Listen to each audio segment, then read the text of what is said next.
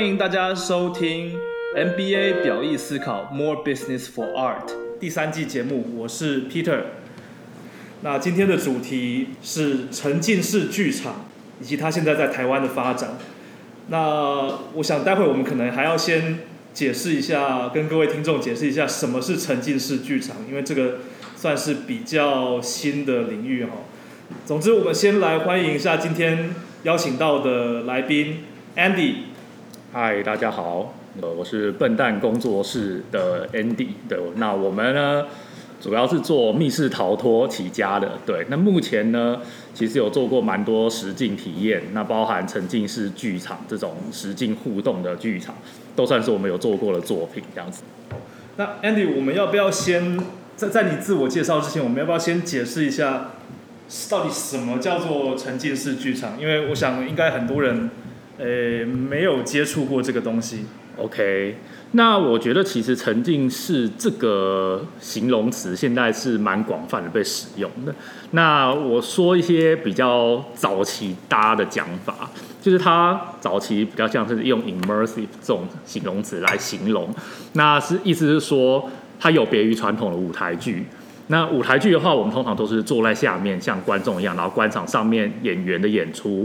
那基本上呢，你跟演员是不会有太多的就是互动。也许他们会打破第四道墙，就是询问所有的观众问题，但他们并不会真正的让你就是进入到这个戏剧之中。那沉浸式剧场呢，它最大的差别就是你的演员跟你的观众呢，其实距离是非常近的。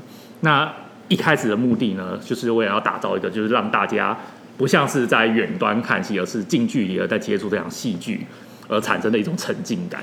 所以我们形容它叫做沉浸式剧场。对，这是一开始的形容。嗯，好，这这应该算是呃，目前不管是业界或是一般大众对于沉浸式剧场是什么，这个算是一个定义吧。嗯嗯，对。那其实一一般来说，我们应该要先自我介绍一下 那那 Andy 先自我介绍一下吧。好啊，还有你的团队。OK，那这个笨蛋工作室的历史呢，我可能就从头开始说起。这样。好，那基本上我们其实至今已经成立了八年多。八年。对，那我们原本呢是做密室逃脱起家的。对，那这个呢就有一个小故事啊。在八年前的时候啊，其实，在台湾是没有太多的密室逃脱可以玩，当时可能就少数的五家以内。八年前大概就是差不多二零一三的时候，对。那最早的话，其实是一个日本他代理进台湾的一个密室逃脱。那那个时候就是我们一群大学好朋友，那就有人觉得，哎，这个东西很新奇，那我们就去玩那个密室逃脱。那结束之后呢，我们就在那个商家的外面的那个骑楼下面，然后开了一个小时的检讨会。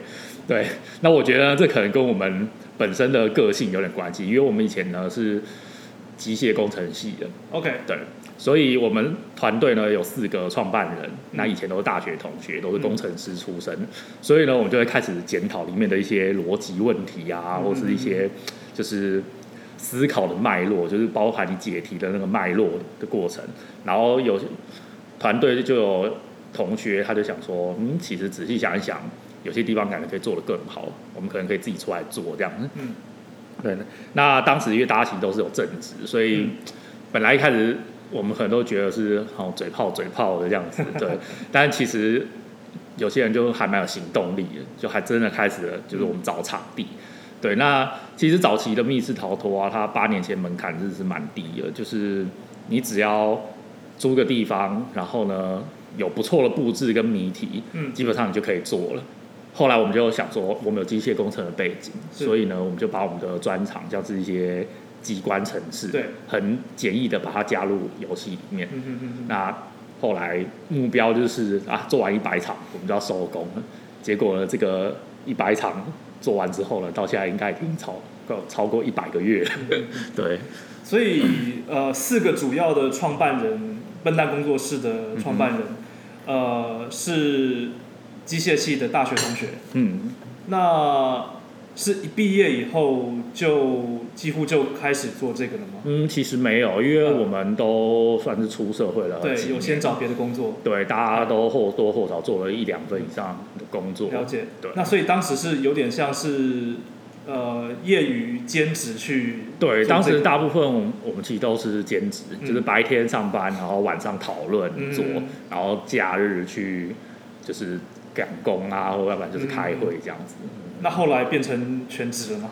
对，就是做了几年之后，发现哎，好像是值得投入的产业，嗯，所以大家就是纷纷就是哦，所以兼职的状态也做了几年呢？呃，其实大概一年左右，一年左右，嗯嗯那也是蛮厉害的。对，那呃，所以所以就是觉得说，呃，有兴趣，然后也觉得这可以作为一个呃全职的工作，对，我觉得因为刚好我们毅然决然就放下了原本的工作嘛。刚好我们就是跟上那个起步的潮流，对嗯，所以其实现在放眼望去，我觉得嗯。真的有就是能够活到现在，嗯。就是八年七八年来都还存活的产业者，都是一开始可能有就是走对时间，然后又把规模做出来的业者，对，那比较就是能够活比较久这样的，因为在过程中其实也汰换了不少其他的就是团队这样子。OK，现在大概团队有几个人？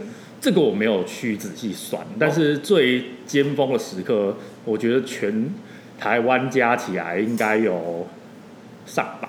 不是，我我是说笨蛋工作室自己的。哦，我们自己的话，我们现在在台北有三个场馆，对，对，然后新竹、台中嘿，各有一个。那你们的人人数，你说团队人数团队人数，对对对，嗯，主要的话，创办还是以我们四个。四个。那其他会有一些正职，那就是是。负责各式各样的事情，比如说美术啊，或者是游戏制作，就是设计师这样子。然后也有一些行政人员，对。那像其他的不同，就是其他外县市，比如说新竹、台中，就会有那里的经历这样。嗯嗯，对。嗯，，我这样加一加有应该有二十来个，来一个对，OK OK。那当初为什么会取名叫 笨蛋工作室？我知道坊间呢、都会有很多谣传，就会说，哎、笨蛋工作室取名叫笨蛋工作室，是不是因为他们都把消费者当笨蛋？但我在此澄清呢，绝对没有这种事情。对，呃，我们会叫笨蛋工作室的原因，其实有两个层面。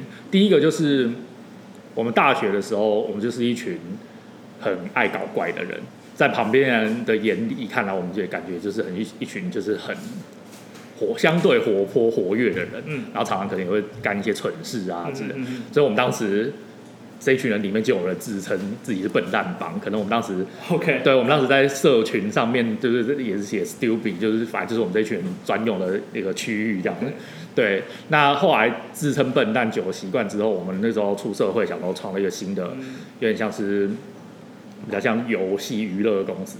那我们就有一点想要沿用这种精神，就是感觉我们就是很，嗯，也不能说乱来，应该说我们就是很无厘头，然后会做一些比较疯狂的事情。所以从大学的时候，这个团，这个这一团人的名字就已经存在了。对，那可能我我们后来就会觉得说，像笨蛋也蛮符合我们的精神，就比如说我们有时候比较勇于尝试，就是是保持那种就是哎、我就是不管，就是尝试看看的那种精神。对，所以其实我们的游戏有时候常常也会有一些很出人意料，就想说、哦，竟然还还会有这种做法哦之类的。嗯对，就是贯彻我们取这个名字绝对不是把消费者 对当笨蛋那样子的。当然，当然了解了解。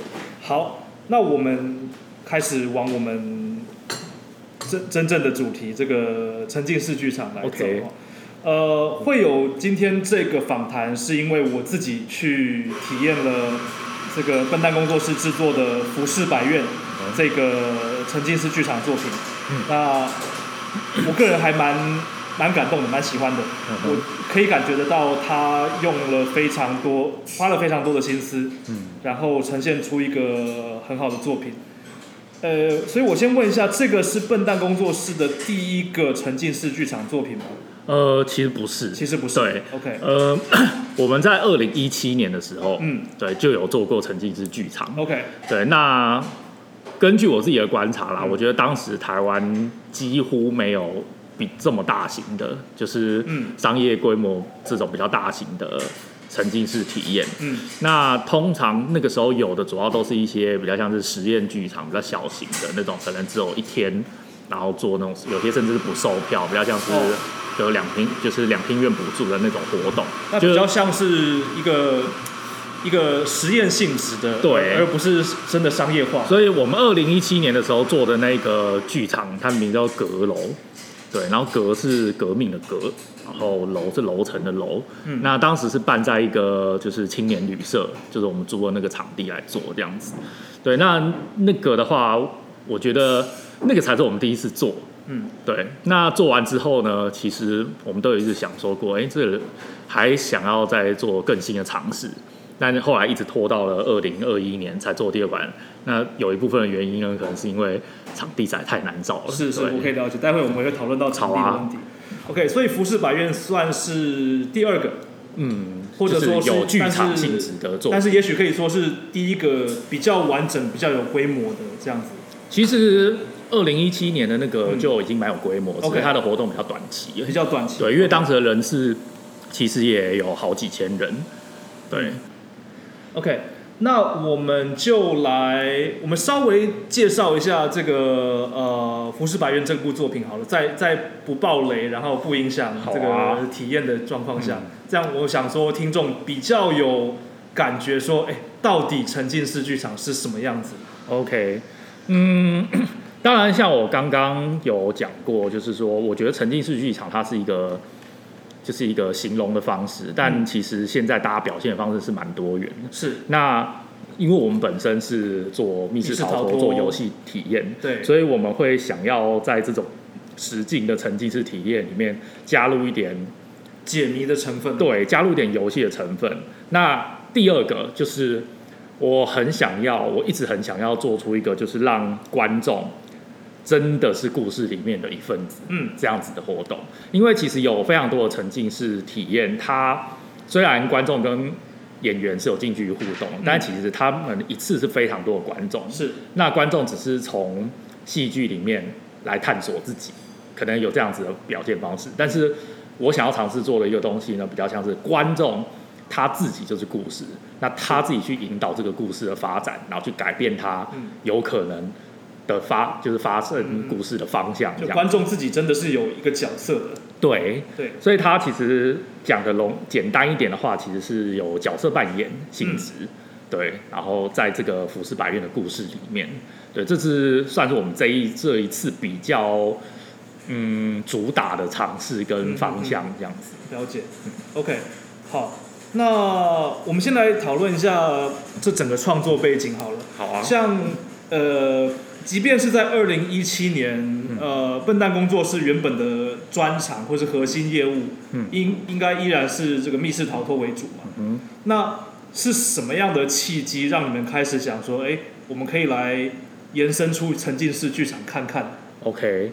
我相信，如果对沉浸式剧场稍微有点了解的人，应该都有听过 Sleep No More。是对，那我个人其实是有体验过 Sleep No More，了解。哎在，我们先打个岔，就是好所谓 sleep no no more，应该也不是每个人都听过。OK，对，那解释一下。Sleep No More 呢，它其实基本上是在纽约一是个非常有名的沉浸式剧场，是对它几乎就是所有沉浸式剧场的指标。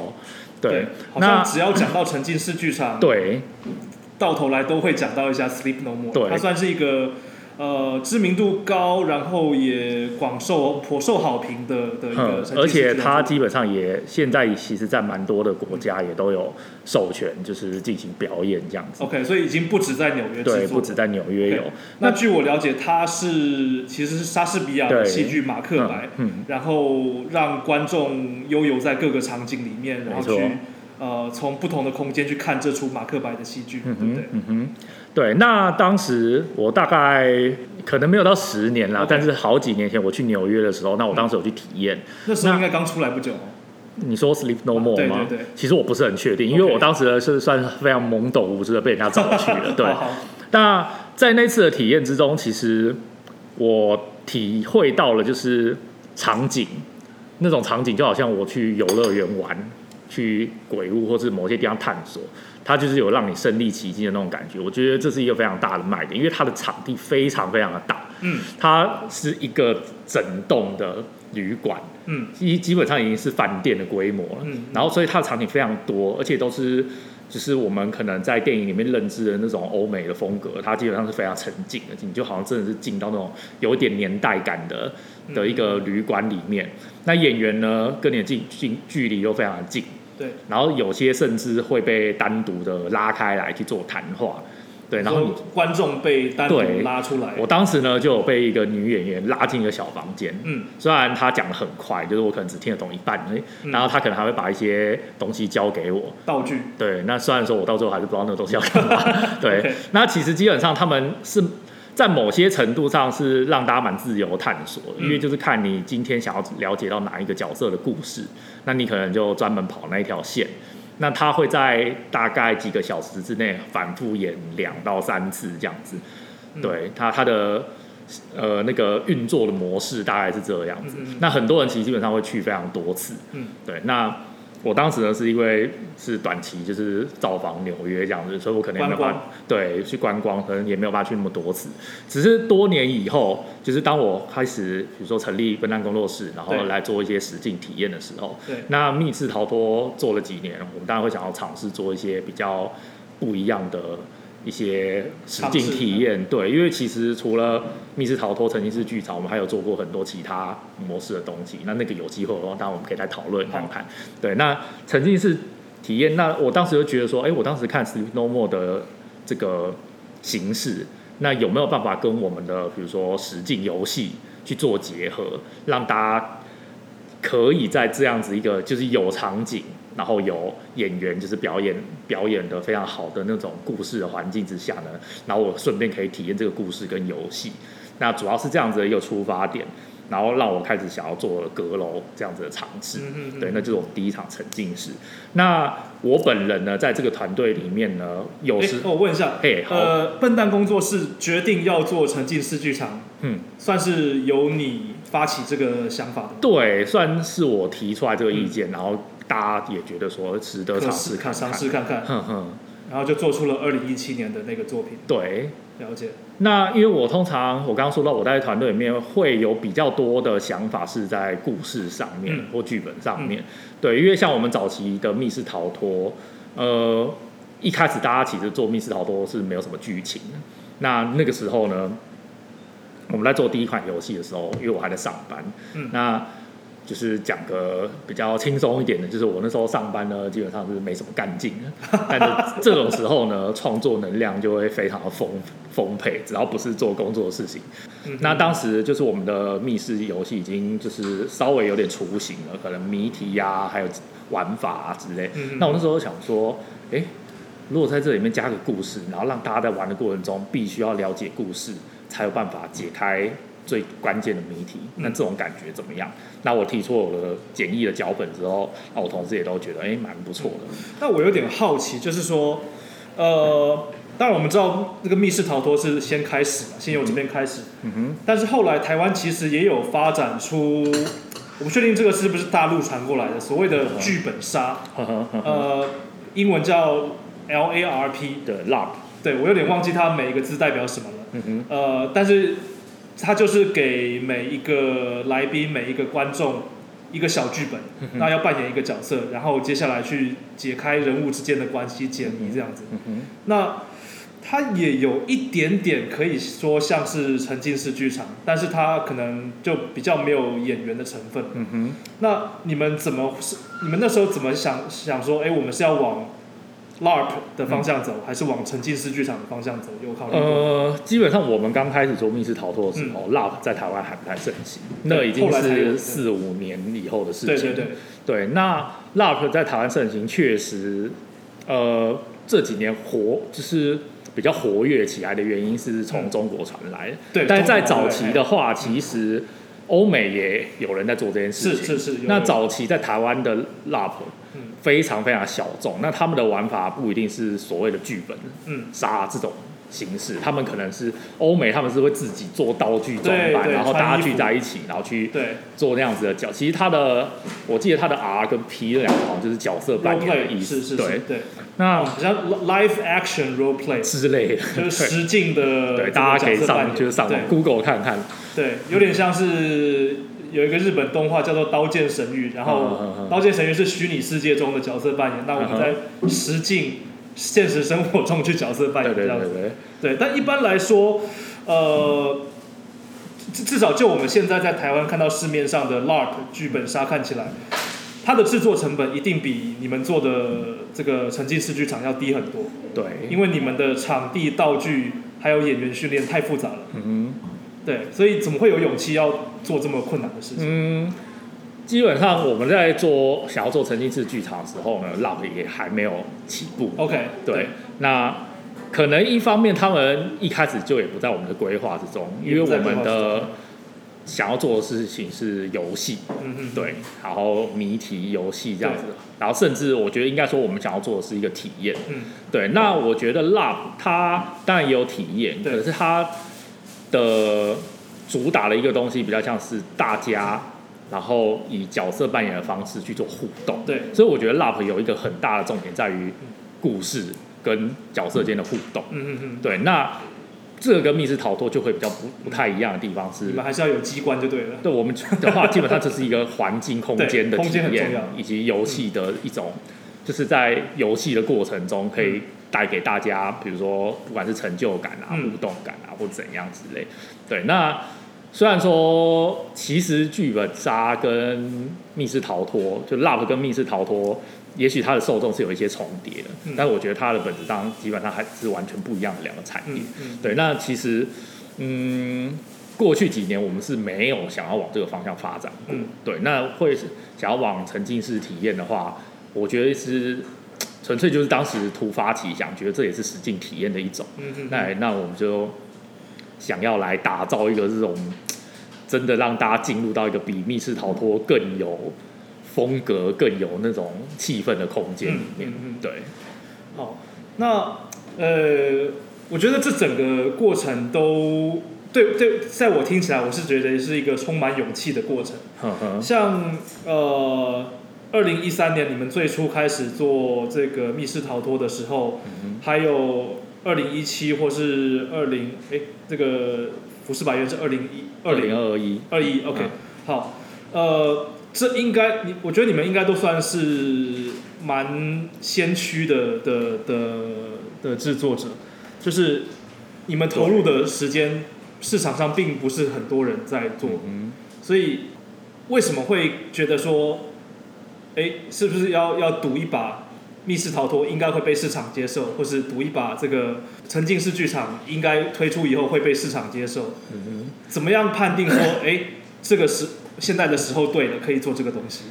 嗯，基本上呢，我觉得时候对不对这件事情呢，对我们来讲，我们也没有一个答案。对，对，那我们通常在开始很详细的规划，甚至计算风险成本之前，我们一定都会有一个很重要的想法，那就是因为我们觉得有趣。OK，对，所以基本上只要我们觉得有趣，我们就会开始去想这个东西的可行性，嗯嗯，到底有没有机会做到。嗯对，那我会觉得阁楼当时，如果我们觉得不可行，会惨亏，其实说实在，我们也不一定会做。嗯，就是我们可能也是在某种可以承担的风险之下，所以我们嗯会愿意去做一个尝试。所以还是有稍微算过，就是对，基本上我们还是会算，我们不是做任何事情都不会做计算的团队的。我可能不会，但是我的同伴会。对，所以我们就是要些人是工程师。所以我们就是这样子合作起来的。哎，那这是不是代表说以前也曾经有一些想法，嗯哼，但是后来算一算觉得不去做，嗯，确实是有。也有对啊，就是可能规划了一下之后，就会觉得说，嗯，现在的市场可能嗯风险过高，嗯或者是竞争太激烈，嗯，那我们就不一定会去做这件事情。这个这个方便透露吗？是好奇，嗯，例如什么样的事情？基本上我们有做过一些比较像是户外实境的东西，嗯嗯对我们其实有成功推出过一款，嗯对，但是后来有没有要考虑做第二款？其实基本上就是因为我们觉得这个东西的市场并不够大，嗯嗯嗯嗯，对，但是它有可以获利的模式，但是那个不一定是我们想做的东西，嗯对，所以有时候我觉得，嗯，但我不代表我的伙伴发言，是就是是。我如果只代表我自己的发言的话 OK，我觉得这个东西做起来我喜不喜欢，嗯。会是一个非常重要的指标。嗯。对，因为我并不想要做一些连我自己都不觉得这个东西值得做就算他可能真的会赚钱，除非他真的超赚钱，那我真的 说服我自己一下。OK，对，那我觉得其实做起来有干劲，其实还是蛮重要的。嗯嗯，对，尤其我们已经发展了这么多年了，假设我们其实有一个稳定的规模的话，我觉得我们就更应该要去尝试自己觉得有趣的事情，这样子。OK，所以当然可行性一定是一个考量，嗯但是呃，团队本身的觉得有没有趣，嗯也也是一个蛮重要的出发点。对，嗯就还是要做自己喜欢的内容，就是对了解了解。